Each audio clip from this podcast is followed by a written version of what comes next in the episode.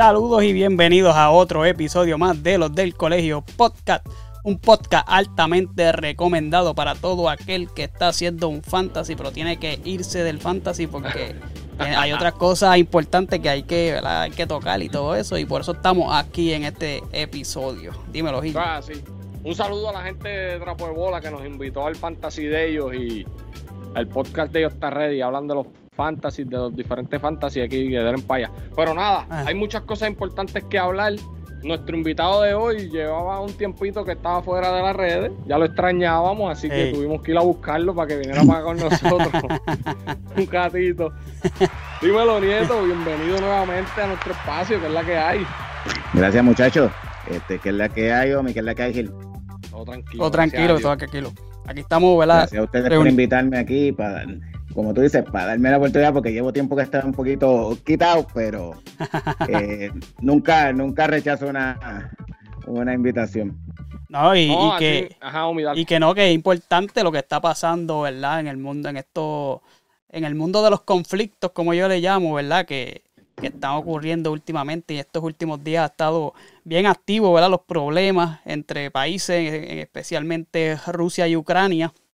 Hemos visto ahí unos ataques y unas cosas, ¿verdad? Que queremos que la gente, ¿verdad? Pues está, está pendiente en estos días más al deporte, a- al bochinche, que si da de Yankee, que si Don Omar, que si, que si los playoffs y del MLB, todo eso, y que está todo, pero ¿verdad? Hay cosas que, que, que son preocupantes y ¿verdad? Te, te queríamos traer para hablar un poquito de lo que está pasando y cosas que a nosotros también nos preocupan y que queremos entenderlas. Pues sí, para eso estamos. Exactamente. No, sí, y, eh, eh, ¿verdad? Añadiendo a lo que dice Omi, este tema de la, de la guerra en el mainstream como que se ha enfriado un poco, pero, mano, sigue sucediendo. Así que, nada, vamos a estar tocando ese tema. Eh, pero antes quiero saber qué piensa Nieto de lo que es House of Dragon, que nos tiene pegado todos los domingos a todo el mundo ahí. Ajá. House of Dragon es, es la serie de esta de Game of Thrones, Sí, la precuela. la precuela. Exacto, la precuela. No, este, incluso yo la considero que por lo menos esta primera temporada es mucho mejor que la última de Game of Thrones, aunque eso tampoco es decir demasiado, porque la última de Game of Thrones este, Una realmente basura. una basura, pero esta eh, promete, o sea, lo- todavía no ha terminado, ahora este domingo es el noveno episodio y por lo general en- dentro de Game of Thrones los novenos episodios siempre son candela, así que se espera, se espera tremendo desastre o, o por lo menos pues, se espera que va a estar bueno. Por lo menos Ese- el principio del desastre. Exacto, el principio del desastre. Eh, pero sí, ha comenzado muy bien. De verdad, me, a mí me enganchó desde el primer episodio y eso que yo lo estaba mirando con un poquito, la iba a ver, cuando la empecé a ver, la vi con un poquito de, como que, de miedo, digo, no miedo, este, como, como que con cierto resentimiento, cierto recelo, porque después de la decepción de la, del, del final de Game of Thrones, pues yo dije, déjame ver, no querer engancharme aquí, pero en verdad que por lo menos hasta ahora lo que han presentado es muy bueno. Muy bueno. Excelente, tanto ¿verdad que sí? Sí, sí, sí. Tanto el personaje como la trama, las actuaciones, o sea, eh, los efectos especiales, los dragones. Los dragones, hay dragones desde el primer episodio, en todos los episodios hay un dragón, por lo menos. Ah, Y en esta casa somos Team Rojo, ¿sí o no? Eh, negro, negro, Negro, negro, rojo. rojo, rojo, rojo y negro es lo mismo. Rojo y negro. Sí, en sí, esta porque casa son, somos. para son que los negros y los, y los, y los y los verdes. verdes. Sí. Está bien. Muy bien, ahí tienen ahí una recomendación de, de, de Sí, Nieto no, para- papi, siempre, siempre es bueno eh, pellizcarle el cerebro a Nieto de lo que son series, de lo que sea, superhéroes, series, de lo que sea. El caballo es un caballo ahí, así que gracias por eso, Nieto. duro. Pero vamos a, vamos, ¿verdad? Vamos a, a lo que venimos. Quería empezar con el tema este de, de Irán, que se tira, la gente se tiró a la calle a protestar por, por la muerte de una muchacha de 22 años, si no me equivoco, ¿verdad? Sí. Ella estaba usando el atuendo que usan los iraníes, el, el- ¿cómo es que se llama eso? Hijab. Hijab. Hijab. Lo estaba utilizando mal, parece que se le veía un poco del pelo o algo así. Y la arrestaron y la mataron. Wow. Sí. Técnicamente en el caso de ella, el problema es que ya vemos, los que están viendo las- redes sociales y las noticias, pues van a ver que ya van, eh, Irán, la gente ha salido a las calles, llevan cerca de un mes, más de un mes en protestas en diferentes ciudades, en la capital, pero un montón de ciudades. Este, y todo a raíz, o podríamos decir que el detonante fue realmente la muerte de esta, de esta joven, eh, Maxa Amini, era el nombre de ella. Ese es el nombre de ella, persa, porque me explico. Ella es, y voy a tratar de explicarlo más o menos sin complicarle demasiado, ella es de, ella es lo que se llama de etnia kurda. Ella es, aunque es iraní, en Irán, en Irán, contrario a lo que la gente pueda pensar, pues hay una gran variedad de etnias y de, y de cultura. O sea, eh, cerca del 50% son persas. Los persas son los que serían los iraníes, pero eh, hay también hay árabes, hay armenios, hay azeríes y hay cerca de un 10% de la población son kurdos.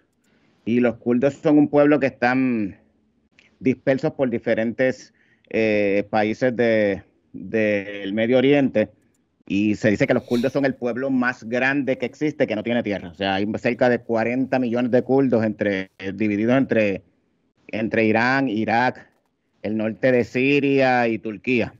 Y están dispersos. Entonces, los kurdos, por lo general, en todos los países donde ellos están, pues siempre. Eh, ellos son un, grupo bien. un grupo bien característico. O sea, ellos son bien cerrados. Son, digo, son bien. Su cultura es bien aparte, diferente a las demás, a demás culturas de, Medio Oriente. O sea, para empezar, son, es un pueblo secular, no son, no son eh, musulmanes practicantes como los demás pueblos. Entonces, ellos son mucho más digamos, progresistas o liberales. O sea, eh, una de las, eh, el rol de la mujer dentro del pueblo kurdo es bien diferente dentro del mundo musulmán. De por sí, en, cuando una de, las de, las unidades más famosas en la guerra de Siria, que fue de las que mató la, un gran, una gran cantidad de terroristas de ISIS, era una unidad de mujeres kurdas, del ejército kurda.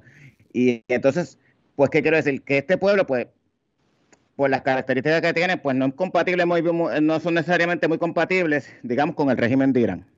Y ahora, eh, y entre una de las cosas que tiene, pues que si tú tienes un nombre kurdo, tienes que ponerte, para registrarte como te van a registrar en el registro demográfico, por ponerle ejemplo, tienes que tener, tienes que cambiarse el nombre a un nombre iraní. Por eso es que ella se le llama eh, Maxa, que es un nombre persa, pero realmente el nombre de ella es China, se, escribe se, se pronuncia China que es el nombre kurdo. simplemente, primeramente por, aclarar. Ahora bien, eh, la situación es que ella, ella vivía en otra región, en una provincia del norte, y pues viajó a la capital, a Teherán. Y al parecer, ella, precisamente por lo que estamos hablando de que, eh, de la forma en la que viven los kurdos y todo esto, ella pues no es, eh, no estaba muy acostumbrada a todo este tipo de cosas de cómo ponérselo apropiadamente el hijab. Y más adelante voy a explicar de dónde surge todo esto. Y entonces, pues en Irán existía lo que se llama la policía de la moral, que es un cuerpo eh, de seguridad, por llamarle así, que el régimen tiene para implementar todo lo que tiene que ver con los códigos de vestimenta que establecen ellos eh, dentro, de su, dentro del régimen, dentro, dentro, de su religión. No solamente el hijab en las mujeres, sino, por ejemplo, los hombres no pueden andar en camisas sin mangas por ahí. Este, los hombres no pueden andar en pantalones cortos a menos que sean hasta que sean a menos que sean adolescentes como hasta los 15 o 16 años mayor de esa edad que es que tener pantalones largos. Este el pelo el corte de pelo los cortes de pelo no puede tener el hombre no puede tener el pelo demasiado largo ni, ni el pelo pintado las mujeres tampoco un montón de son un montón de normas y, dogmas. Y sobre todo en la capital en Teherán donde y en otras ciudades grandes donde eh, opera mejor, este, eh, opera con más fuerza este grupo, eh, este tipo de, esta fuerza policial de la policía de la moral. ¿Qué pasa?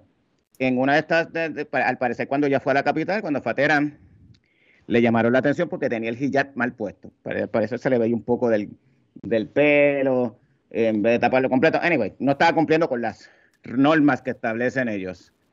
Y pues en estos casos, cuando la policía de la moral lo que hace es que te, te arrestan, te llevan a una especie de cuartel donde, no un cuartel de policía, pero un cuartel como que de ellos allí, y donde te tratan de, a las mujeres las tratan de, pues, de readiestrar, o sea, como que le dan un mini curso como, para poner un ejemplo, como si fuera la escuelita de, la escuelita que le dan a uno cuando uno, cuando uno lo cogen guiando borracho y se declara culpable. Pues, pero que me desvío, pues algo así, una especie de escuelita para adoctrinarte, pero mucho más rápido, o sea, para que aprendas cómo se utiliza todo y porque tienes que respetar las normas y todo lo demás. Y luego te hacen, te hacen firmar un documento donde entiendes que aceptas que fuiste adiestrado y que entendiste bien todo esto, que no lo vas a volver a hacer. Y cuando venga un hombre de tu familia a buscarte, pues te puedes ir. Ah, tiene que ser un hombre. Eh, de la familia. Exacto. Un padre, un hermano, un esposo. ¿Qué sucede? En el caso de ella, se dice que cuando ella fue arrestada, no sé si se, no, no sé si fue que eh, ella hizo algún tipo de, de, tuvo algún tipo de resistencia al arresto o les dijo algo o algo pasó que la situación se tornó violenta y ella fue golpeada, fue agredida por los, por los, por la gente de la policía de la moral, incluso al parecer le dio un, le dio un golpe en la cabeza o algo así. Ella terminó en el hospital y posteriormente murió. Según el gobierno de Irán, según el régimen de Irán, ella no murió de los golpes y no la golpearon ni nada por el estilo. Ellos dicen que le hicieron una autopsia que hecha por, los propios, por el propio eh, sistema de salud de Irán, que dice que ella tenía unas condiciones y murió como que de unas condiciones como del corazón o algo así. ¿Qué sucede? Esa es la versión de, obviamente, del régimen. Eh, ah, tras lo que ah. pasó, pues esto indignó mucho a la población y salieron a la calle, empezaron a salir a la calle. primero fueron los jóvenes, pero sobre todo las mujeres. Y empezó a verse un tipo de, las mujeres jóvenes, un tipo de demostración donde se quitaban el velo, empezaron a quitar el hijab en público, en lugares abiertos, en público, donde también empezaron, posteriormente empezaron a cortarse el cabello, algo que también está eh, prohibido dentro de este tipo de códigos o normas. Eh, y esto siguió creciendo en diferentes ciudades. Eh, y ya, pero ya traspasó, o sea, ya, tras, ya el detonante fue la lamentable muerte de esta joven, pero hay otros factores involucrados, o sea, eh, el detonante fue este, pero ha habido otros factores que es lo que han seguido este, echándole candela a todo este conflicto. Y es que la realidad es que Irán lleva un tiempo, o sea, lleva varios años en que están pasando por una crisis eh, bastante, bastante grave, una crisis económica y una crisis social. O sea, Irán es un país que tiene 82 millones de habitantes y es un país que técnicamente tiene todo, o sea, para ser una potencia mundial y realmente lo es a nivel mundial, tiene mucha importancia Primero, porque tiene grandes reservas de petróleo y de gas natural. Segundo, porque ellos están ubicados en lo que se llama el estrecho de Hormuz, que, es por donde pasa la mayoría, el 25% del petróleo mundial pasa por esa área, los barcos petroleros. Por lo tanto, esa área tiene mucho, mucho importancia dentro del comercio internacional y dentro de la economía mundial, porque el petróleo, 25% del petróleo que se mueve en todo el mundo que se en todo el mundo pasa por ahí. Y tercero, porque ellos han desarrollado o han tratado de desarrollar o están tratando de desarrollar este, un sistema, eh, un programa nuclear militar. Ese es el, eso es lo que están haciendo los acuerdos de nucleares con los demás países y demás, ¿verdad? El acuerdo nuclear se hizo porque, eh, digamos que para el, para el año 2000, por ahí, 99, 2000, 2001, pues eh, al parecer la Estados Unidos, la CIA, se dio cuenta de que se estaba desarrollando un programa nuclear de que no era para energía realmente, sino era un programa militar, para desarrollo militar eh, de energía nuclear en Irán. ¿Qué sucede? Cuando eso se aparece, pues entonces a nivel internacional se forma un hecho, lo llevaron a las Naciones Unidas y pues trataron de sancionarlo, entonces como que trataron de hacer, eh, Irán lo que siempre ha mencionado es que eso es, es, un, eh, es un programa nuclear de categoría civil, que es para, para, de, producir energía eléctrica, no es para armamento. Y pues hubo un momento en el que estuvieron habiendo una, empezaron a hacer unas inspecciones de, internacionales de la ONU, iban inspectores allá para verificar que, que realmente fuera así. Eh, llegó un momento en que la cosa se trancó y ellos no dejaron eh, que volvieran a entrar otra vez nuevamente los inspectores, recibieron sanciones, siguieron con su programa. Eh, Israel, que es el principal enemigo de, de Irán, pues este Israel denunció que ellos estaban, eh, que estaban cerca, bien cerca de, de, de, finalmente concretar y poder tener una bomba nuclear. Eso fue como para 2011, 2012, por ahí. En ese momento, en aquel momento, Estados Unidos e Israel mandaron un ataque cibernético a Irán. Eh, eh, y ese ataque cibernético literalmente, además de que, además de que retrocedió su sistema, su programa nuclear como siete, ocho años atrás, de todo lo que le borró y todo. Así que tuvieron que empezar de cero. También le afectó la, el sistema eléctrico y todo. Fue uno de los, uno de los principales de los ataques, de los ataques cibernéticos más grandes que han habido. Y eso pues fue retrasándolo, pero como quiera ellos volvieron a encaminarse. En el 2014-2015 Estados Unidos, eh, como el presidente Obama, llegaron a Estados Unidos y varios países europeos, incluyendo también a Rusia, a China que también participaba ahí, Alemania, Francia, eh, se pusieron de acuerdo para llegar a un tipo de acuerdo en el cual se, se establecían unas normas de lo que Irán podía o no podía hacer. En, o sea, le ponían unos límites de cuánto uranio podían enriquecer, cuánto podía desarrollar todo, para evitar precisamente que, que todo se mantuviera dentro del punto de vista civil de plantas de energía nuclear eh, y, y proyectos nucleares de categoría civil para energía, o sea, que no fuera nada militar. ¿Qué pasa? En parte, durante todo ese tiempo, a pesar de que estaba eso, eh, a pesar de que ese acuerdo estaba en pie y que Irán recibió unos beneficios por ese acuerdo y todo lo demás, y se le eliminaban las sanciones que había tenido antes y todo lo demás, eh, cuando viene, cuando Donald Trump llega al poder, en el 2016, pues inmediatamente en el 2017, una de las primeras cosas que él hizo fue que eh, sacó a Estados Unidos del acuerdo nuclear porque decía que porque no sé, básicamente era parte de la política que tenía Donald Trump en el caso de en el punto de, apoyar a Israel, que nunca estuvo de acuerdo con eso, y de apoyar a Arabia Saudita, que es el otro enemigo de, Irán. Este, y en ese sentido, pues se salió. ¿Qué pasa? Al salirse solamente se salió Estados Unidos. Los demás países europeos se mantienen. Pero la supervisión fue quedando poco a poco. Entonces, al punto de que no, no había básicamente supervisión sobre el programa, Estados Unidos le impuso unas sanciones a Irán, y esas sanciones fueron mermando y, lastimando su economía, o sea, a niveles que ahora mismo ya tienen un 80% de inflación. Y entonces estamos hablando de que es, una, es un país que tiene reservas grandísimas de petróleo y de gas y, y básicamente, o sea, el, y el ingreso, el ingreso anual que puede tener este, una persona normal en promedio son 5 mil dólares al año. para un país que, que tiene tanta riqueza y que tiene tantos recursos naturales, o sea, están viviendo eh, realmente asfixiados en la miseria. ¿Qué sucede?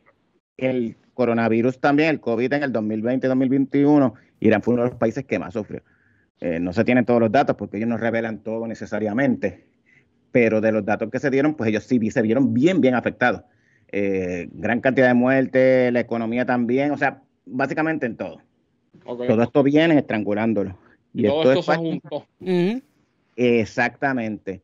Más además el hecho de que ella era kurda y los kurdos siempre, de nuevo, han vivido en donde quieran, en todos los países que ellos se encuentran, pues ellos han tratado de buscar como que una autonomía, cierta autonomía o hasta cierta independencia de sus regiones. Para separarse de, los países, le ha pasado en Irak, le ha pasado en Turquía, en Siria. Y pues en Irán también no es la, no es la, no es la excepción. Y pues todo eso se acumuló. Por eso que mismo incluso el gobierno de Irán empezó a bombardear asentamientos este, kurdos, ni siquiera en Irán, en su vecino, en Irak, los que estaban en Irak.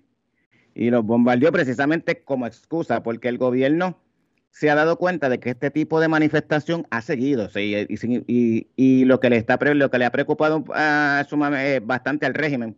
En gran manera es que a diferencia de otras manifestaciones otras protestas pues la gente como que ha perdido un poco del miedo, o sea, le ha perdido el miedo como tal al régimen, o sea, no es que no le temen al, a lo que pueda hacer eh, la policía o la Guardia Revolucionaria Islámica o incluso las pandillas, porque hay un montón de hay un montón de, civiles que se meten en las protestas de motora o lo que sea, que son títeres, que los manda el régimen a, a, repartir palos a todo el que esté allí.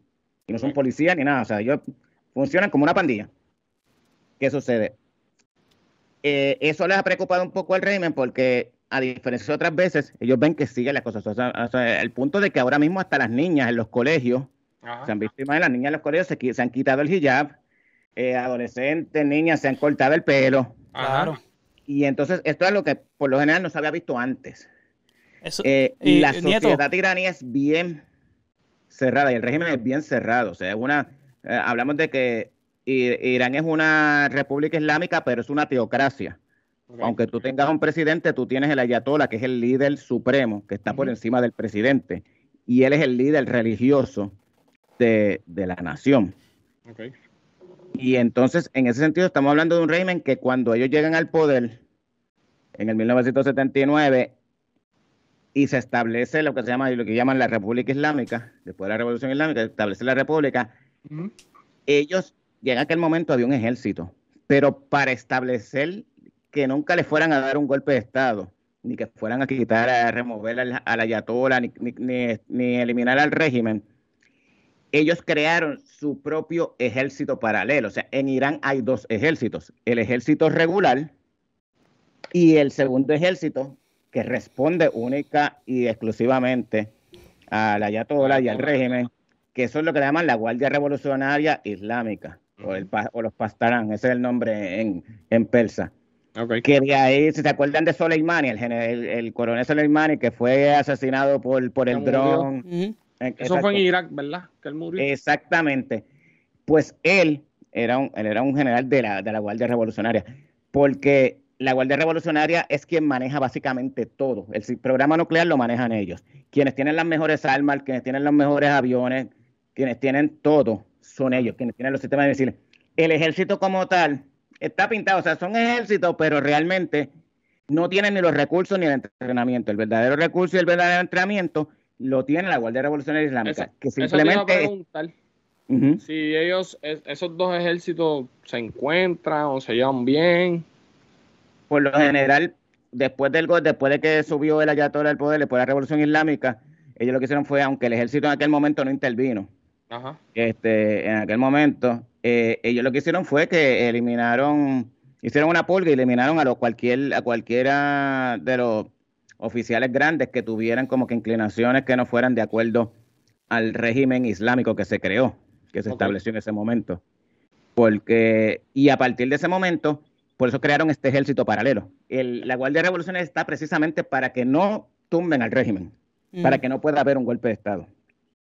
Hay que pasarle por encima a ellos primero para entonces de por sí, ellos son una, un cuerpo militar, pero ellos administran empresas. O sea, varios de los, varias de las industrias más importantes del país están administradas por oficiales de la Guardia Revolucionaria. Okay. Por lo tanto, ¿qué quiere decir con esto? Que en Irán, aunque la gente, yo veo muchas personas que, que hay gente que me ha preguntado que, que yo pienso de, de, si va a haber un cambio de régimen o no. Yo entiendo que las protestas que se están dando ahora, lo que pueden hacer es que están sembrando una semilla para un futuro, quizás a mediano, quizás a largo plazo. Eso yo, te iba, a eso yo te iba a preguntar ahorita, porque acá en, Occidente, con el pasar de los tiempos, ¿verdad? Tenemos, hay, ah, tenemos nuestra cultura, nuestras religiones, que han ido modificando, ¿verdad? Para pasar de los tiempos, han arreglado cosas que hacían mal en el pasado, se han ido como que acomodando, ¿verdad? A lo que estamos viviendo, sin perder, obviamente, ¿verdad? Sus creencias o sus doctrinas y qué sé yo pero allá en Occidente son, eh, en Oriente son demasiado estrictos en esa área, ¿verdad? Hay mucho machismo, lo que, ¿verdad? Todas esas, eso, todas esas reglas que son súper sharp ahí, que como tú dices, lo del pelo, toda esa cosa. ¿Cuán posible es que eh, con estas protestas o el pueblo, ¿verdad? Manifestándose, cuán posible es que esas reglas se vayan modificando con el tiempo o esa gente es súper cerrada a eso y no van a dar el brazo a torcer?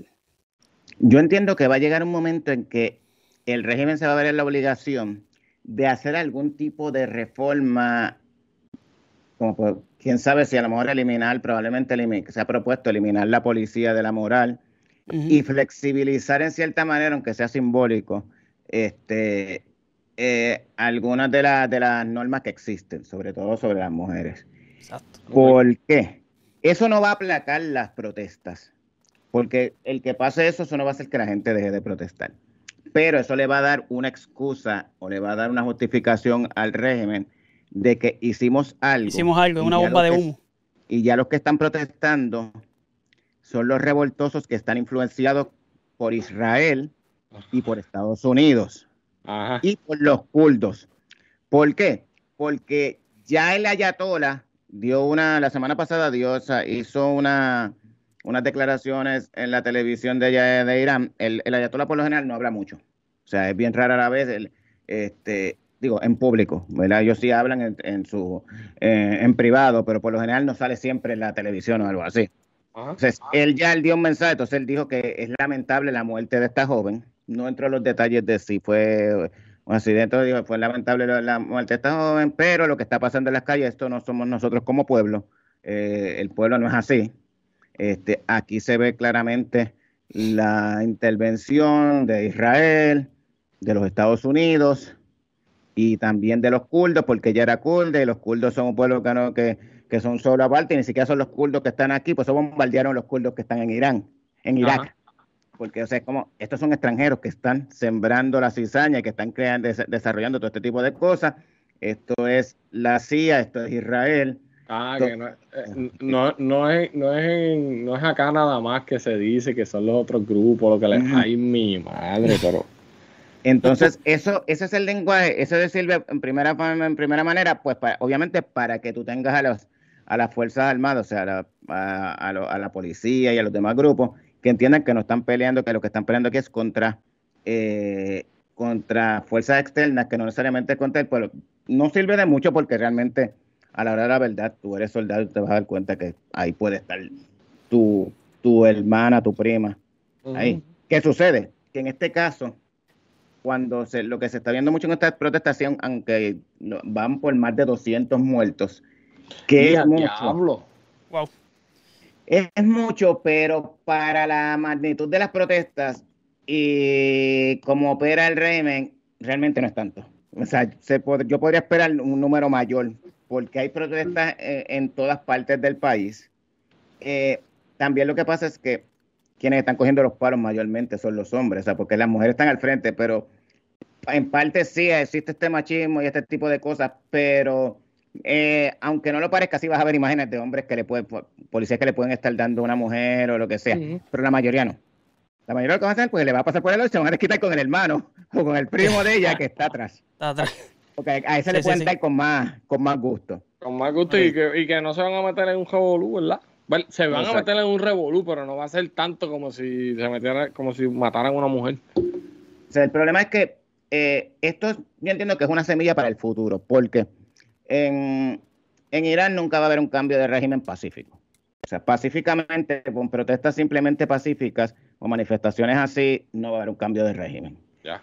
Entonces, un cambio de régimen militar interno es bien difícil por lo que te expliqué. O sea, la Guardia Revolucionaria, el pastor, las pastaranas, ellos están para proteger al régimen y ellos se benefician del régimen. O sea, ellos no le van a dar la espalda ni a la Ayatollah ni al régimen ni nada porque de eso es que ellos funcionan.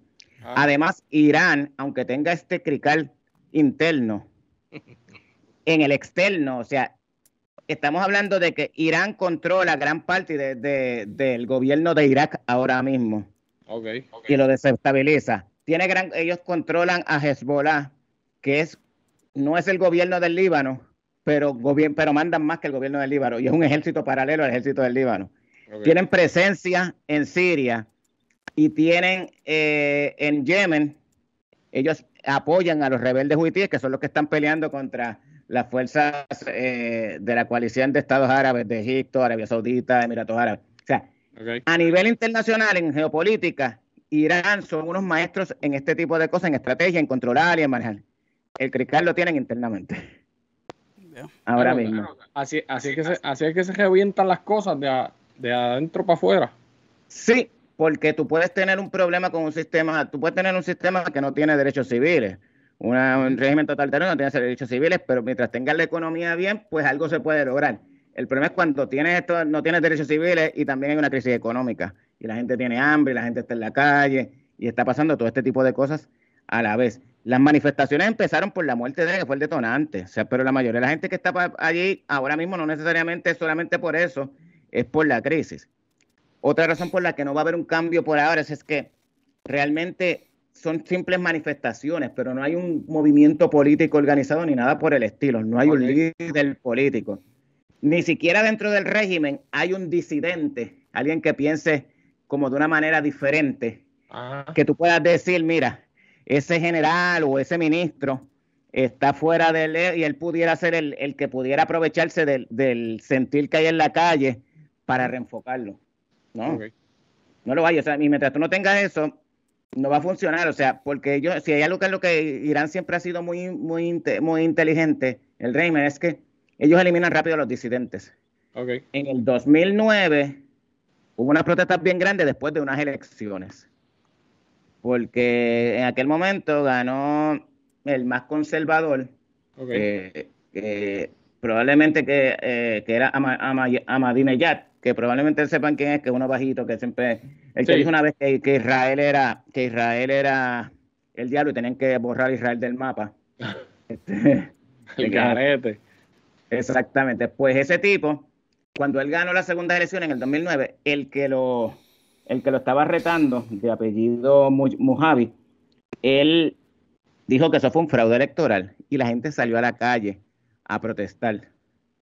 Eh, después de eso, ese tipo lo condenaron a arresto domiciliario y lleva desde el 2009 en arresto domiciliario. O sea, desde el 2009 no puede salir de su casa. Diablo. Está brutal. y estoy hablando de una persona que puede ser quizás alguien que tenga quizás un poquito de, liderazgo en ese sentido.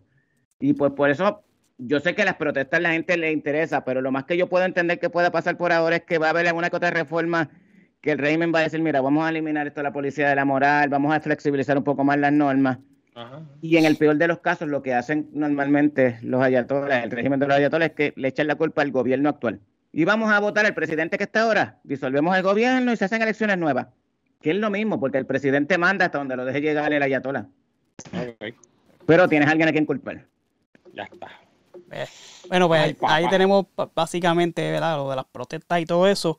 Eh, hablando, ¿verdad? cambiando un poquito el tema y hablando de lo que está pasando con, con Rusia y Ucrania, ¿verdad? Que para que nos dé un breve resumen, ¿verdad? De, cómo empezó todo y hasta dónde hemos llegado, ¿verdad? Estos en estos últimos días, el supuesto ataque al puente, ese puente eh, estratégico de Rusia, más los misiles que, le zumbaron supuestamente en respuesta, ¿verdad? Un breve resumen de lo que está pasando en Rusia y, y en dónde estamos parados hoy en, ese conflicto.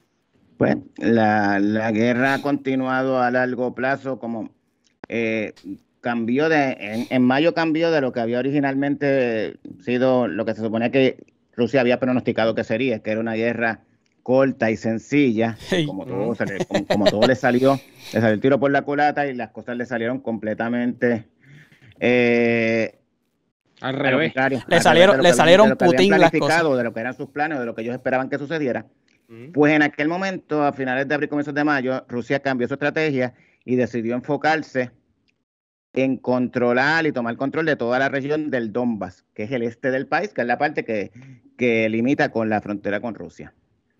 Y pues en mayo y junio, pues ellos lograron cierto, ciertas victorias, cierto, ganar cierto territorio, un territorio eh, considerable. No fue algo tan, leal, tan rápido como se esperaría que fuera, pero en aquel momento, al moverse al Donbass, siempre se había dicho que el, estilo de la guerra iba a cambiar a un estilo de guerra convencional y una guerra a largo plazo. Y que se supone que ese tipo de guerra eh, beneficiaría más a Rusia que a Ucrania. Claro. Eh, porque precisamente el, ejército de Ucrania se suponía que era más pequeño, es más pequeño que el de Rusia y está en aquel momento no estaba tan, tan, tan bien equipado, aunque con, el pasar de, de los meses pues han sido, han sido recibiendo unos upgrades de parte de Estados Unidos y otros países de la OTAN, en armamento y en equipo y en todo lo demás. ¿Qué sucede? Eh, ya como para julio más o menos, como que se estancó la ofensiva de Rusia, y cuando digo se estancó es que ya no ganaban más territorio, simplemente se estaban manteniendo en el mismo área pero no estaban tratando de, no habían logrado expandirse ni nada. Entonces, y, y en septiembre comenzó lo que se llama una gran ofensiva de parte de, los ucranianos para recuperar muchos territorios. Esta ofensiva, eh, que ha sido muy exitosa, o sea, en un mes recuperaron un montón de territorio, eh, gran parte del territorio que habían ganado los rusos. Eh, esta, ofensiva fue organizada por Estados Unidos los ucranianos tenían una idea de lo que querían hacer y los americanos le dijeron no, de esta manera no, porque si haces esto no te va a funcionar, tú lo que vas a hacer es esto, esto y esto. Y ellos le diseñaron el plan. Y funcionó a la perfección. Estados Unidos, ¿verdad? Eh, ha desestabilizado a, Rusia sin tirar un Indirectamente. no, Estados Unidos está llevando el pari de su vida. O sea, realmente, ellos con esta guerra, eh, siendo, si, si, si uno quiere ser cínico, o sea, más allá de que les han brindado armamento, que han vendido armamento y todo lo demás, o sea, ellos están vendiéndole eh, gas licuado a toda Europa, todo el gas que, Estados, que Rusia dejó de venderle como parte de la estrategia y de lo que y de las sanciones y de la estrategia que tiene que, ha tratado de imponer Rusia para obligar a Europa a doblegarlo, a ver si de esta manera pueden obligar a, a Ucrania a negociar, pues el gas que no están recibiendo de Rusia se lo está vendiendo Estados Unidos en gas licuado a unos precios bien altos. Eh, de igual manera, le han vendido armamento. De igual manera, con las sanciones han logrado eh, pisotear y poner por el piso la economía de Rusia a un punto que, se, que, técnicamente no se pueden, no se van a poder recuperar en décadas. Eh, y, como yo siempre dije, cuando comenzó la guerra, yo decía que independientemente del territorio que ganara Rusia, todo el territorio que pudiera ganar Rusia, o la realidad es que como quiera iban a perder la guerra, porque el territorio que ellos pudieran ganar en esta guerra no compara con lo que ellos iban a perder en cuanto a las sanciones, su economía, eh, no solamente en cuanto a los aspectos del dinero que está ingresando, lo que vendan o lo que no vendan, sino lo que no pueden comprar porque las sanciones le impiden a ellos comprar un montón de, equipo tecnológico, un montón de, equipos que viene de Europa, de Estados Unidos, de diferentes partes, que esas sanciones, pues básicamente es lo que los, van a tener a ellos en un retraso, en un atraso de años y décadas, sin contar las sanciones a su economía y todo lo demás. Pues, ¿qué sucede? Sin contar también los daños que han tenido en sus negocios. Su mejor cliente de, en la venta del gas era, era Europa. Y aunque la, alguna gente puede decir que después de que termine la guerra nunca más le van a comprar gas. Yo no estaría tan seguro, quizás no le van a comprar jamás ni nunca al mismo, al mismo cantidad, pero si en algún momento esta guerra termina el año que viene o lo que sea, a mí no me extrañaría que más adelante, eh, en dos o tres años, se restableciera algún tipo de nuevo acuerdo, menos, pero de, de, nuevo acuerdo respecto al gas, porque todavía Europa depende del gas, sobre todo Alemania y otros países, y aunque ellos deberían aprender a no depender solamente de Rusia, pues la realidad es que cuando estamos en buenos términos, ellos le pueden proveer eh, grandes cantidades de gas a unos precios baratos. Eh, y yo por lo general sigo un montón de analistas y economistas europeos, españoles, eh, franceses, alemanes, que en este sentido de lo que tiene que ver el mercado europeo saben más que los americanos, porque el americano te va a decir que no, que eso nunca se va a arreglar. Pero como tú lo ves con los europeos y como ellos saben cómo los europeos, los europeos mismos saben cómo ellos mismos se conocen, se conocen ellos mismos, eh, la mayoría dicen que ellos no descartan eso. Okay. Ahora bien, tu pregunta del puente, sí. El sábado pasado, pues el puente de, sobre el estrecho de Kerch, que es el puente que, que une a Crimea con, con Rusia, eh, sufrió un atentado. Eh, aparentemente fue un camión que estaba transitando por ahí y tenía explosivos. El, se entiende que el chofer no sabía. Y entonces, pues, se detonó justamente también cuando estaba pasando un tren. Y eso provocó severos, severos daños al, puente. Ese puente era bien importante, o es bien importante para Rusia en varios aspectos. El golpe le afecta en, tanto en el punto de vista estratégico, porque por ese puente es que pasan los trenes que llevan suministros, equipos, armamento a la península de Crimea, para de Crimea subir al resto de donde se está peleando la, la guerra ahora mismo. Y también es bien importante para Rusia en el aspecto simbólico, sobre todo es un golpe para Vladimir Putin, porque este puente se, inauguró en el 2018. Una vez este, Rusia anexa Crimea en el 2014, Putin ordenó la construcción de este puente, que se hizo en relativamente un tiempo relativamente récord, porque este es el puente más largo que hay en, en, Europa ahora mismo. Entiendo que eran cerca como de como de 11 millas. 11 millas. Sí. Uh. Y entonces, incluso más lejos que de, los propios puentes de los Cayos de la Florida y todo esto. Y en ese sentido, cuando eso se inauguró, el primero que entró por ahí montando, guiando un, eh, un truck y todo eso fue Putin. O sea, y ese tipo, y ese puente tiene un significado, aunque el puente no se llame Vladimir Putin, tiene un significado simbólico para él. Además de que, de que es como que su gran obra, su gran, su obra faraónica y uno de sus grandes logros. Así que es un, una bofetada en la cara. ¿Qué sucede?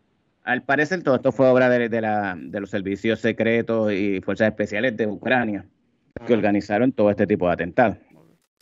Como respuesta, eh, eh, el lunes, el, lunes y el martes hubo bombardeos, se dio bombardeo en diferentes ciudades de Ucrania. Eh, Atacaron Kiev, ¿verdad? La, la, exacto, tocaron Kiev y otras ciudades este, que hacían meses que no se habían bombardeado.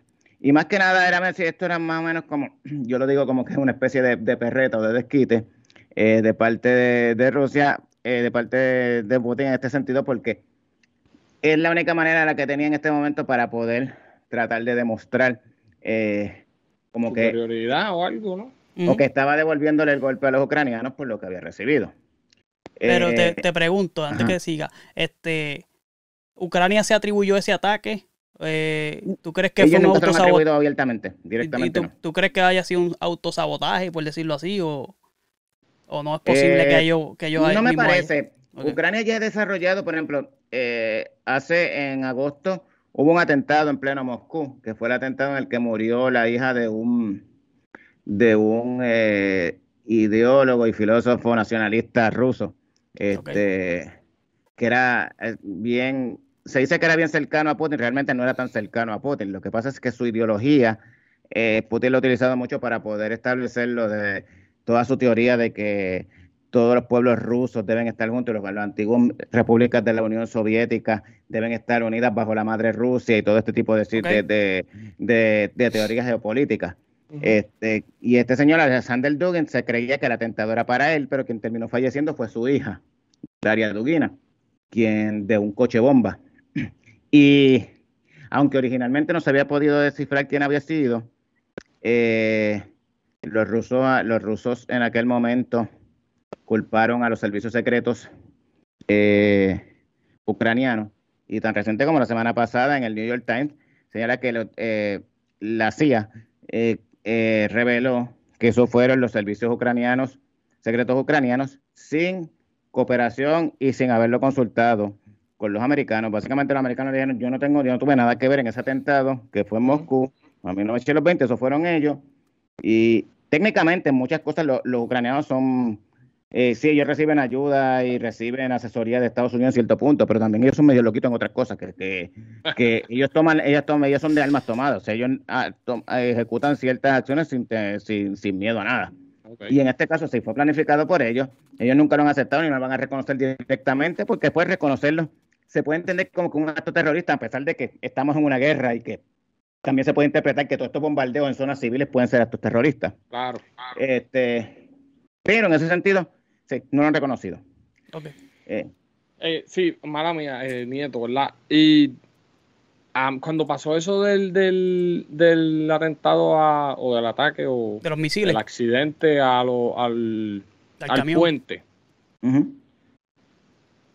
estuvimos cerca de que, de que hubiesen usado armas de, destrucción masiva, nucleares, químicas o demás. Yo lo pensé y te lo iba a preguntar, pero ahí mismo fue que hablamos y yo dije, pues se lo pregunto cuando estemos hablando del podcast. Mira, lo que sucede es que se ha sacado un poquito de contexto, se ha sacado de contexto eh, toda esta situación de las armas nucleares. Y también, y parte de, el que ha contribuido también a esto es eh, eh, Biden, que indirectamente lo hizo y pues después ha tenido que, ayer mismo en una entrevista que tuvo esta semana con CNN, pues bajó la, bajó la, bajó la intensidad, le bajó 10 al, al, discurso. Vengo ahora, muchachos. Sí, sí, ahí Orlando. Tranquilo. porque estaba escalándose la situación. ¿Qué sucede? La doctrina nuclear rusa siempre ha dicho, o sea, que, es el manual que ellos utilizan de cómo se defiende, cómo van a utilizar las armas nucleares y todo lo demás. La doctrina nuclear rusa, eso está por escrito, establece que cualquier ataque a la integridad territorial de Rusia podría ser, eh, podría justificar que se, que se, se use, se, use, se utilicen armas nucleares tácticas. Armas nucleares tácticas se refiere a que son más, limitadas, o sea, no es como una bomba como la de Hiroshima, sino que son bombas más pequeñas y que quizás el ataque, la destrucción o la devastación instantánea al momento se ve más limitado, como que más pequeño. Y digo instantánea porque posteriormente todo el daño que viene con la con una explosión nuclear, pues eso ya tú no lo puedes contener. Claro. Y como, como Chernobyl o, como lo que pasó en Fukushima. Mm. Eh, pero por lo menos el ataque directo es más limitado. Es lo mismo que enviarle una. No es como enviar un misil nuclear, una bomba nuclear como la de Hiroshima o Nagasaki. Ahora bien, eso siempre está sobre el tablero. Estados Unidos siempre lo ha sabido. Por además decirte, en mayo hubo un reportaje, en mayo hubo una conferencia de prensa donde, la, donde el director de inteligencia, o sea, de, la, de las agencias de inteligencia de Estados Unidos, que es lo que, que es lo que combina la NSA, a la CIA y todo esto, y la inteligencia militar y todo, pues dijo sí, que eso era posible y que si en algún momento Rusia se veía acorralada o se veía una situación eh, donde se diera probablemente un ataque eh, o una invasión directa, vamos a poner, a Crimea, que ya ellos lo consideran parte de ellos oficial. O sea, Crimea siempre ha sido ruso. La única razón, el único periodo de tiempo que Crimea dejó de ser parte de Rusia fue entre 1953 y el, y el 2014. Y fue porque pertenecía a la Unión Soviética y porque Nikita Khrushchev, que era de Ucrania, en aquel momento dijo un día en el, en el Kremlin, ah, pues mira, la península de Crimea ahora es ucraniana. Pero como todo era el mismo país, nada le importaba. Pero durante, por el resto del tiempo, eso siempre fue parte de Rusia, desde la época de Catalina la Grande, eh, en 1700 y pico. Ok, ¿qué sucede? La realidad es que siempre existe esa posibilidad. Si tú le empujas a Rusia, siempre existe esa posibilidad de que ellos puedan responder así, porque técnicamente por manual se supone que ellos pueden hacerlo. Que lo hagan son otros 20 pesos. Y la realidad es que es bien difícil que lo hagan en ese sentido, porque Estados Unidos ya ellos le han dejado saber cuál es la respuesta que ellos le van a dar en este caso si se utilizan bombas, armas nucleares tácticas en Ucrania. Eh, hubo una entrevista que realizaron hace como dos semanas, más o menos, una semana y media, dos semanas, al general Petreus. Él fue el general que estuvo a cargo de, por muchos años de Estados Unidos en Afganistán y que luego dirigió la CIA. Y él mencionó que la estrategia en ese tipo de casos, Estados Unidos no tiene que contrarrestar con armas nucleares, sino que con armas convencionales, eh, Estados Unidos y la OTAN atacarían y bombardearían a todas las tropas rusas que están en territorio de, de Ucrania y Crimea. Okay y básicamente pues lo borrarían del mapa, básicamente lo que le dijeron. Eso lo sabe, todo ese tipo de información, eso se intercambia entre los países y eso Estados Unidos se lo ha dejado también saber a Rusia. Y obviamente Rusia también. Eh, eh, sí, siempre, eso, los canales siempre siguen abiertos. Exacto. Eso, los canales de comunicación entre, entre, los militares, eso siempre sigue abierto. No importa la situación, por más tran, no hablan Putin con Biden, pero entre generales y ministros de generales, entre generales y ministros hablan, entre ministros de defensa y secretario de defensa hablan. Y se dejan saber ese tipo de cosas. Y de la misma manera en que Estados Unidos le dice eso, pues Rusia también le contesta, ah, pues si yo haces eso, yo voy a hacer esto otro. Es parte del, del fronteo y del blog, pero se lo están dejando saber. ¿Qué sucede? ¿Por qué este tipo de comentario de parte de Biden? Que lo que surgió fue un comentario que dijo Biden en un fundraising, diciendo de que nunca habíamos estado tan cerca del Armagedón y ahora ha tenido que, en la entrevista que tuvo en, con CNN, bajó y dijo que no, que, que es verdad, que sí, siempre existe esa posibilidad, pero que él no cree que, Putin lo vaya a hacer porque sabe las, consecuencias que puede tener bajo el, tono del lenguaje para evitar seguir escalando la cosa. Porque realmente ese tipo de lenguaje, en cierta manera, sí beneficia a Putin. Porque lo que Putin no está logrando en el campo de batalla,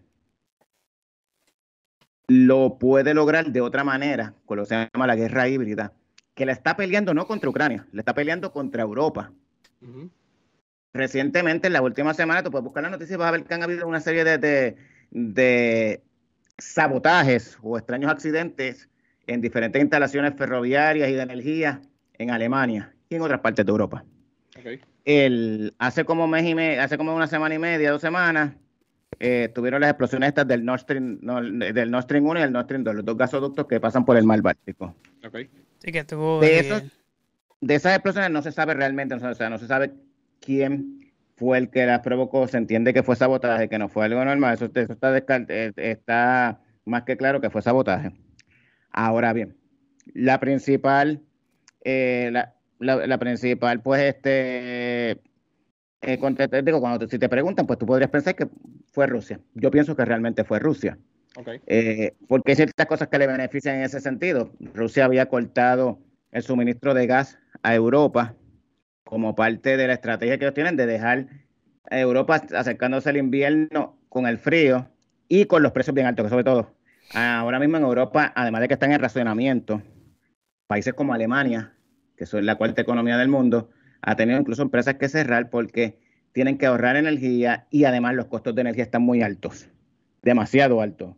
Y todo esto precisamente por el problema con el gas. Y esa es una, una de las estrategias que está utilizando Rusia porque si tú no puedes ganar, Ucrania va a seguir peleando mientras los demás países le den dinero y le den armas. cuando no haya más país que le pueda dar armas, le pueda dar, o sea, los otros países pueden obligar a, Ucrania a sentarse en una mesa de negociación en la medida en la que ellos le digan, mira, no te puedo dar más ayuda. Okay. Todavía no hemos llegado a ese punto, no, no hemos llegado a ese punto. Y probablemente por ahora no vamos a llegar a ese punto. Pero Rusia está apostando a eso. Y Rusia lo que está apostando es que ahora se acerque el invierno. Y en dos o tres semanas cae el invierno entonces porque entonces se congelan, por siendo irónico, se congelan la, la, el conflicto, las hostilidades en Ucrania como hasta finales de febrero. Eso te iba a preguntar. vamos a coger un break, vamos a coger un break. Va, eso mismo, vamos a coger un break de la guerra o, o, ¿verdad? Vamos a ver diferentes ataques, ¿qué es la que hay con eso? Va a haber, no, digo, obviamente no es como que se coge un break todo el mundo se va, pero la cosa se, eh, eh, se estanca porque ya de por sí te tiene que empezar a estancar porque ya estamos en la temporada de lluvia y cuando empieza a llover allí todo eso se enfanga y cuando llueve, llueve un montón, se enfanga. Entonces cuando tú, cuando por ejemplo por Ucrania si quiere recuperar más territorio, se le hace imposible después de cierto punto pues, que los tanques y los blindados puedan seguir avanzando. Entonces tú necesitas eso para poder tratar de recuperar territorio.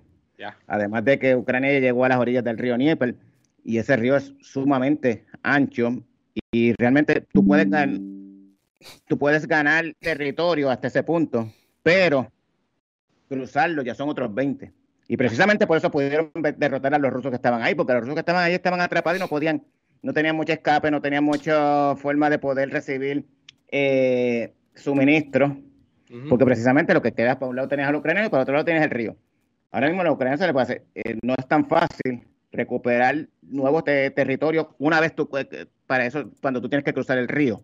Y ahí se te complica un poco.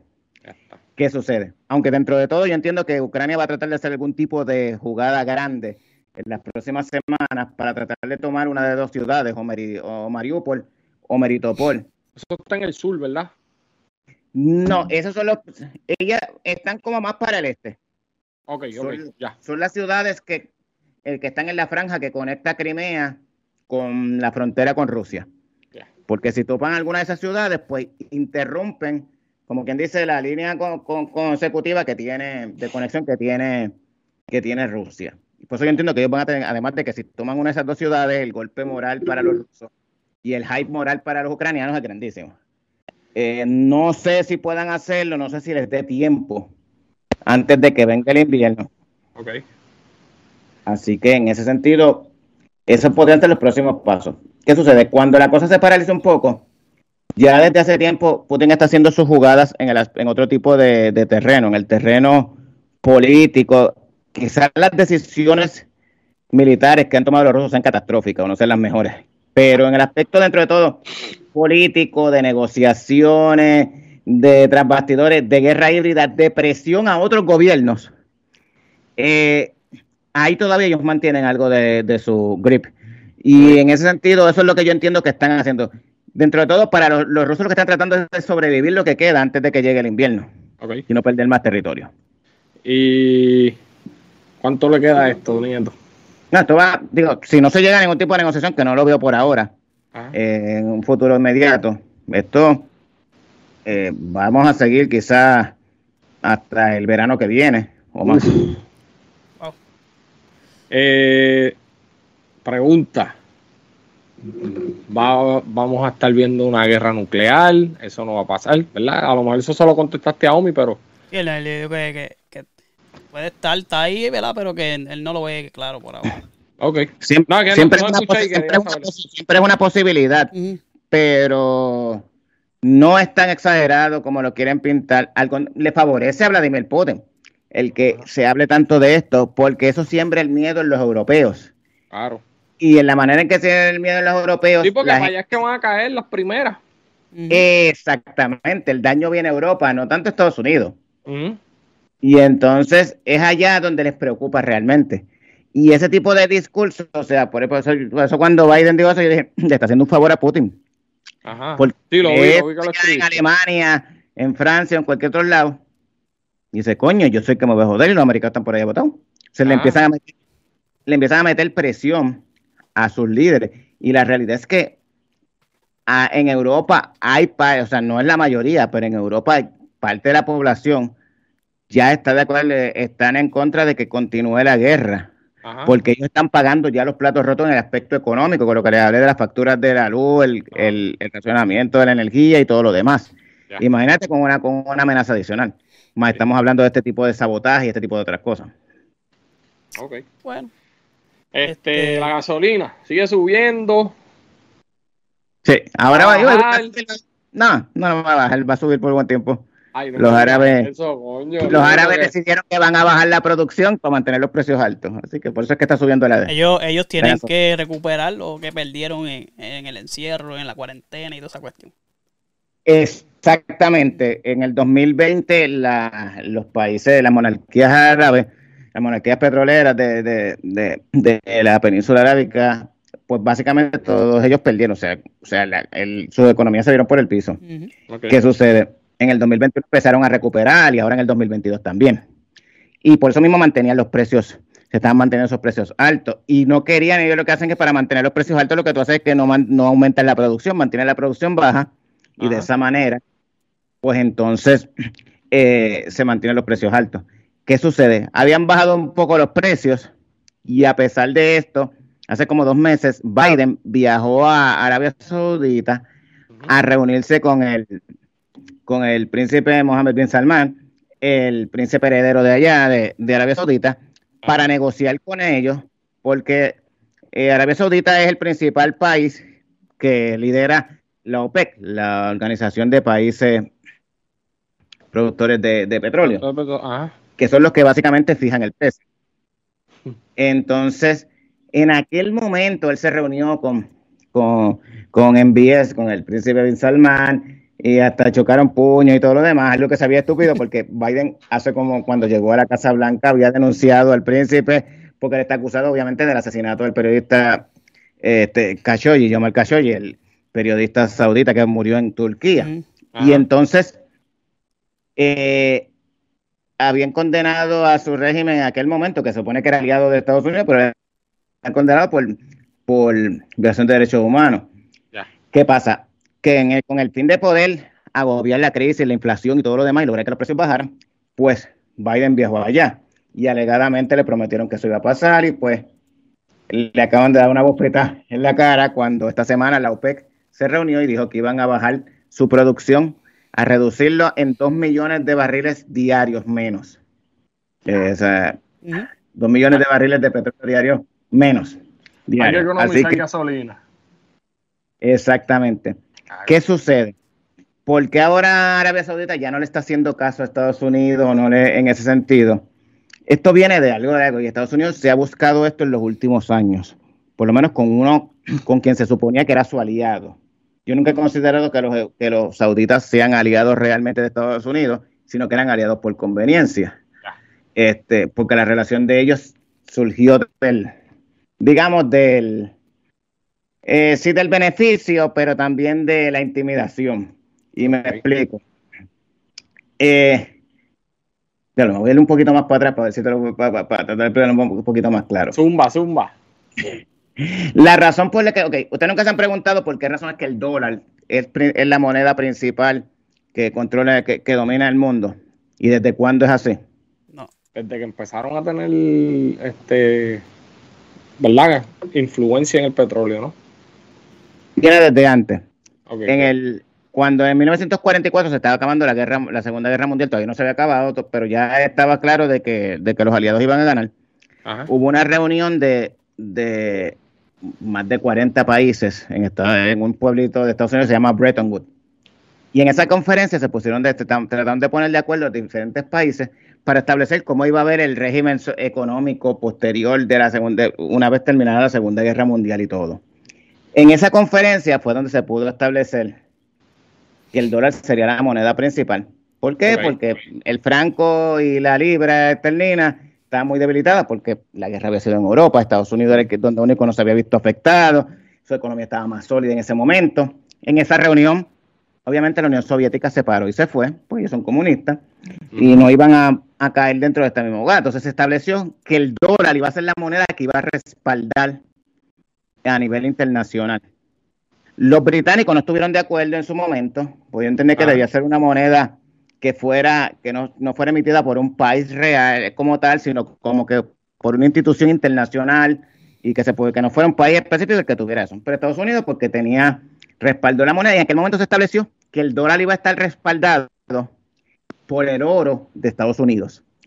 Y se estableció pues que Estados Unidos iba a proveer ese oro y se estableció, por ejemplo, que el valor de la una onza de oro se iba a valorar en 35 dólares la onza. En base a la cantidad de las reservas de oro que tenía Estados Unidos y todo lo demás, era que se mantenía el valor del dólar. Y todo el mundo, entonces Estados Unidos siguió produciendo, e imprimiendo dólares y los países comprando dólares porque el comercio internacional se empezó a correr en, base a esto. Eso fue en 1944, pero ya en los 60 empezaron a haber problemas con esto, sobre todo Francia. En aquel momento, mm. a finales de la década del 60, el presidente de Francia en aquel momento, Charles de Gaulle, él dijo, mira, le digo a Estados Unidos básicamente, mira, está bien, tú me estableciste esto, yo voy a hacer algo. Yo voy a juntar todos los aquí están todos los dólares que yo tengo aquí, así que yo voy a ir para allá, te los voy a entregar a ti, tú me vas a dar todo el oro que se supone que me toque por estos dólares que tú tienes allí en tu reserva. Ah. Y Estados Unidos empezó a dar. ¿Por qué? Porque empezaron, una vez empezó, ya a finales de los 50 y comienzos de los 60, que empezó la guerra de Vietnam, se empezó a cuestionar realmente si Estados Unidos tenía lo suficiente eh, cantidad de, oro para poder respaldar su moneda. Y la realidad es que Estados Unidos por muchos años, años después se comprobó que ellos tuvieron, realmente no lo tenían. O sea, ellos estaban respaldando su economía en la idea de que le estaban creando a los demás de que tenían suficiente oro para poder respaldarlo. Después lo que pasó con Francia, vino un problema, porque entonces si todos los países deberían hacer lo mismo Estados Unidos, ellos no, podían, no tenían el oro para poder respaldar cuando todo el mundo te diera todos los dólares. Había mucho más oro, mucho más dólares, corriendo que el oro que se supone que debiera. Y se supone que no fuera así. Se supone que eso estuviera respaldado.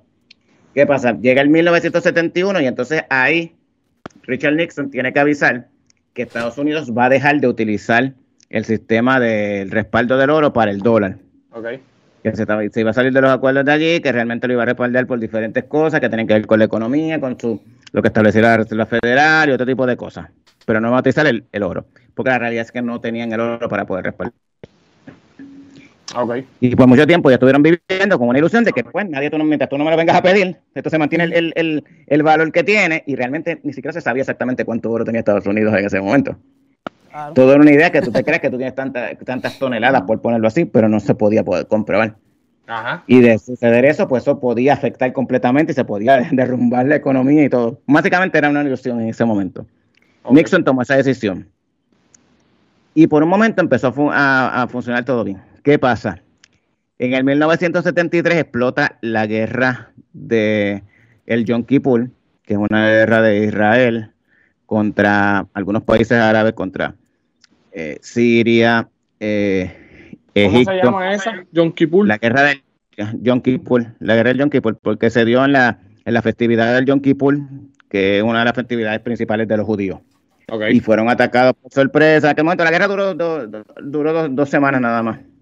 En esa ocasión, de ahí fue que también eh, eh, se obtuvieron los altos de Golán, que todavía los tiene, que son territorios que es de Siria y que todavía eh, lo ocupa Israel y todo esto. ¿Qué sucede? En esa ocasión, Estados Unidos, Francia, los países europeos apoyaron a Israel. ¿Qué pasó? Aunque la guerra duró dos, dos semanas, Posteriormente, los países que controlan la OPEP son los países árabes, que son musulmanes. Y ellos se molestaron por el apoyo que le estaban dando Estados Unidos y los países eh, europeos a eh, Israel. Y establecieron un embargo del petróleo entre el año 73 y el 74, al punto que no le vendían petróleo a Estados Unidos, no le vendían petróleo a Europa, al Reino Unido, a Francia, a ningún país. ¿Qué sucede? Esto en esa ocasión fue cuando la, los, precios de la gasolina se dispararon a unos niveles increíbles, la economía, eh, la inflación, la economía se, eh, se cayó, o sea, pasó, o sea, literalmente fue una crisis. Ok. ¿Qué pasa? Eh, la situación se había puesto tan y tan difícil, e incluso con lo que había la sospecha de que los países de la OPEP podían decidir eh, pensaban decidir que no iban a seguir negociando el, precio del petróleo, tampoco en dólares. Entonces, lo que iba a ser un golpe aún más grande, además de lo que ya había pasado con el, con el, con el oro, pues si, si, pasaba eso, iba a ser un caos para la economía. de Estados Unidos. ¿Qué pasa? Estados Unidos le metió presión en aquel momento a Arabia Saudita. Okay. Y empezaron a presionarle hasta que el punto se hasta que se concretó hasta una, una cumbre entre el rey Faisal de Arabia Saudita en aquel momento y Nixon. Y en aquel momento, pues ya lo que le dejaron saber los americanos a los, a los árabes era lo siguiente. Eh, le dejaron ver su poder, su poderío militar y le dijeron, pues mira, eh, nosotros estamos dispuestos, si tú eh, sigues apoyando y sigues estableciendo que el petróleo se va, la moneda que va a regir el petróleo, el precio del petróleo va a ser este, va a ser este dólar ahí viene la palabra petrodólares, de ahí fue que se empezó a utilizar el término petrodólares. Ajá. Entonces, pues nosotros no tenemos problemas, nosotros nos va, primero nos vamos a hacer de, la vista larga con todas las violaciones de derechos humanos que ustedes tienen. Okay. Segundo, les vamos a ayudar a mejorar aún más su economía y invertir su economía.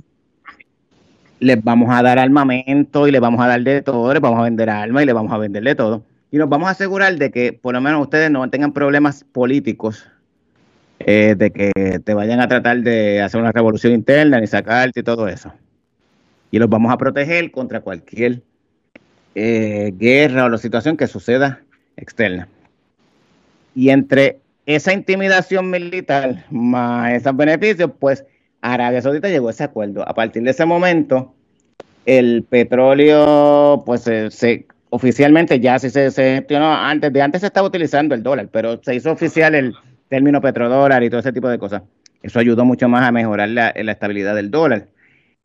¿Qué pasa? A partir de ese momento, pues, viene esa relación más cercana entre los sauditas, los sauditas y Estados Unidos. Pero eso se ha ido deteriorando en los últimos años. Primero, como te dije, eh, las denuncias de que las condenas al príncipe MBS por, eh, por parte de Estados Unidos por lo de Khashoggi. Segundo, Estados Unidos ha dejado de venderle armas, armamento como le vendían antes a los sauditas.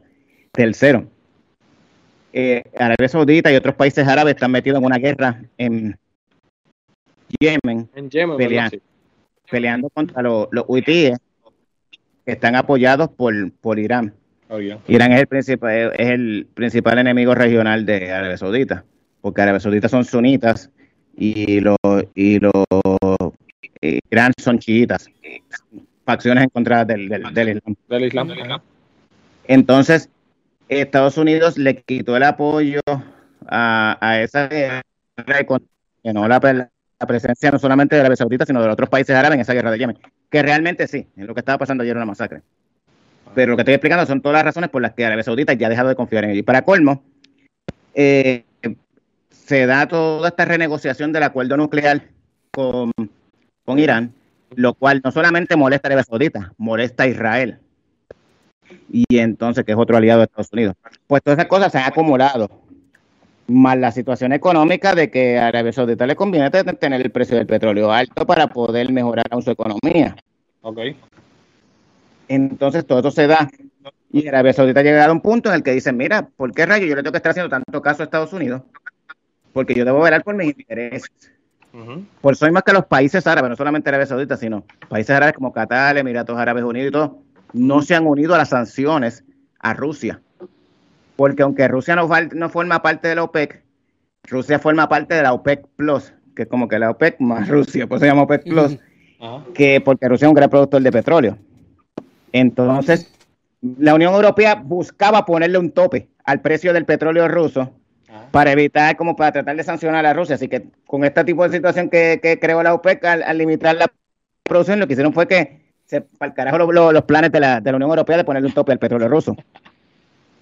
Eh, algo que es hipócrita, porque la realidad es que le ponen eso una sanción y no está comprando petróleo ruso, pero lo que estaba pasando era que todos los, en, en alta mar estaban cambiando el petróleo de los, de los cargueros, de los cargueros eh, eh, petroleros este rusos a petroleros de, Grecia y Chipre en alta mar. Y como quiera se estaba vendiendo. Igual que con el gas y con el petróleo, lo compraba India a precio barato, a precio de descuento, porque Rusia se lo vendía bien barato, porque a India no le importaban las sanciones, y entonces India lo cogía, lo refinaba y lo vendía más caro a Europa. Así que como quiera se estaba dando la misma sangre, era una hipocresía, realmente. Las sanciones no están, no están funcionando. lo último es que ahora mismo China le está vendiendo, el China le compra gas a precio barato a Rusia, que se lo está vendiendo, todo lo que no se le estaba vendiendo a, Europa, se lo está vendiendo a China. Entonces, China está obligación, eh, tiene desde los tiempos de, de, Donald Trump, uno de los acuerdos que llegó es que iba a aumentarle iba a aumentar la compra de gas licuado a Estados Unidos.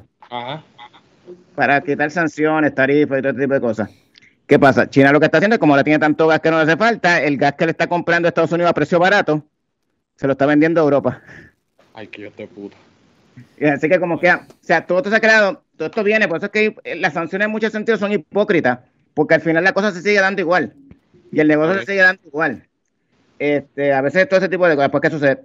Los países árabes han decidido que ellos no se van, Biden dijo que no, que va a reevaluar su relación con Arabia Saudita y el trato que le están dando y que van a haber consecuencias. No va a haber ninguna consecuencia. Ah.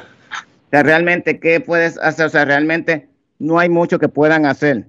O sea, ellos han decidido tomar esa decisión y no los culpo, porque la realidad es que técnicamente la posición de Arabia Saudita es, ajá, tú quieres que yo te ayude y que te ayude en esto porque tienes la inflación y todos estos costos y todo lo demás. Pero no me apoyaste en Yemen, dejaste de venderme armas, tú dices que yo que violo los derechos humanos, que es verdad. este, este, no estamos muy de la realidad. Ah, estás tratando de cuadrar un acuerdo. ¿Para qué tú quieres que yo baje, baje los precios? Y como que estás tratando de cuadrar un acuerdo nuclear con, Irán, que va a permitir entonces que Irán pueda vender su petróleo allí. Así que como quiera, a la larga, me vas a joder a mí también. Como quiera, me vas a joder, pues cuando entre Irán, la cantidad de petróleo que puede producir, que puede meter Irán en el mercado, me va a bajar los precios como quiera a mí, me va, me va como quiera afectar a mí. Mira, vete para el carajo, resuélvete tú allí.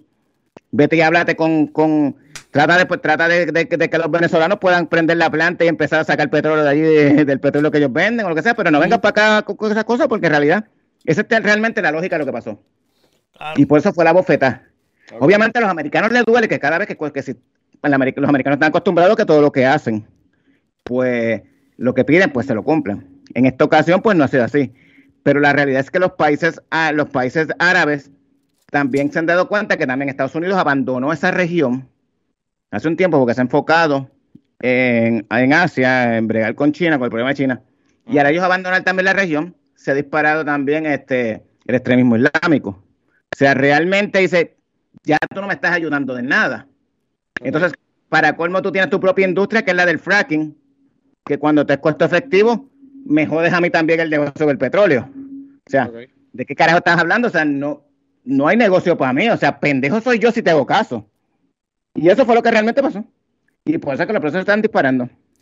Y luego, y luego de todas esas de todas esas conversaciones y eso, Biden se acostó a dormir porque está viejito y no puede hablar mucho. Ah, literalmente, sí, sí, exacto. Él se fue de allí pensando que sí, este... Triste fue que antes de que él fuera para allá, en dos ocasiones, hace como cuatro meses atrás salió la noticia de que él llamó allá a, a, Arabia Saudita y a, y a Emiratos Árabes Unidos para tratar de hablar con ellos allá y tratar de negociar y no le cogieron el teléfono. Ah, sí, Porque realmente ya ellos dijeron, mira, o sea, a mí no me importa, o sea, yo no es que sea socio de Rusia, pero si Rusia me ayuda a mantener los precios, además de que Rusia no me está criticando, le importa un carajo si yo violo los derechos humanos o no, este, no me está afectando, no me está exigiendo que haga esto o esto o esto. Pues, brother, si tú no me vas a ayudar y no me vas a brindar nada, tampoco me estás dando protección, sacaste las tropas de aquí, no me quieres vender armas, ¿de qué estamos hablando? Entonces, ¿qué socios somos nosotros? Es básicamente la posición de ellos. Le tienen las manos, como decimos, las manos en las bolas. Cuando ellos quieren apretarlas, se las aprietan. Exactamente. No, y ellos saben que realmente le afecta a Biden en el sentido de que, pues la inflación y porque vienen los midterms y todo este tipo de cosas. Que la inflación aquí la tenemos precisamente por el PUA, una de las principales por el PUA. Todos esos chavos que se imprimieron de más en el 2020, se lo dijeron en aquel momento, es verdad, todo el mundo lo disfrutamos que está bueno, pero la razón es que había tanto dinero corriendo en la calle que por eso mismo se, eso creó realmente la inflación. Y eso se pronosticó. Sí, eso, eso se dijo. Mira, Nieto, entonces, eh, pues hermano, ¿qué más, ¿qué más se puede decir? ¿Cuándo va a bajar? ¿Va a bajar algún momento? ¿No va a bajar? Ah, más adelante, siempre, eso, siempre, eso siempre va, tarde o temprano va a bajar, pero que no por los próximos dos o tres meses, probablemente no. Cuando les convenga a ellos, cuando les convenga. Agua se llena con 50, papi, está cabrón. pues, y que probablemente se te va, se, va a llenar con 60 ya mismo. ¿Eh? Y te metes a un carro eléctrico y te lo cobran en, en, en, en la energía eléctrica. Sí, exacto. Pero cuando, cuando, cuando te, te quejes de la energía eléctrica, por lo menos tienes que pensar que en Europa están pagando energía eléctrica más cara. Es verdad que no se va la luz, pero. Bueno, pues, Y la calidad de vida es mejor, pero pues. pero, Pero pues, están pagando luz cara. Y, la, y los que, los que, ¿cómo se dice? Los que, los que nos afecta la, la estupidez humana, pues es a nosotros los, los comunes, como decimos. ¿Verdad? Por las Exacto. estupideces de los, de los gobernantes y de los, y de los líderes que, ¿verdad? Que, eh, no sé, que hay cosas que no se Que entienden, pero, pero aquí estamos, aquí estamos.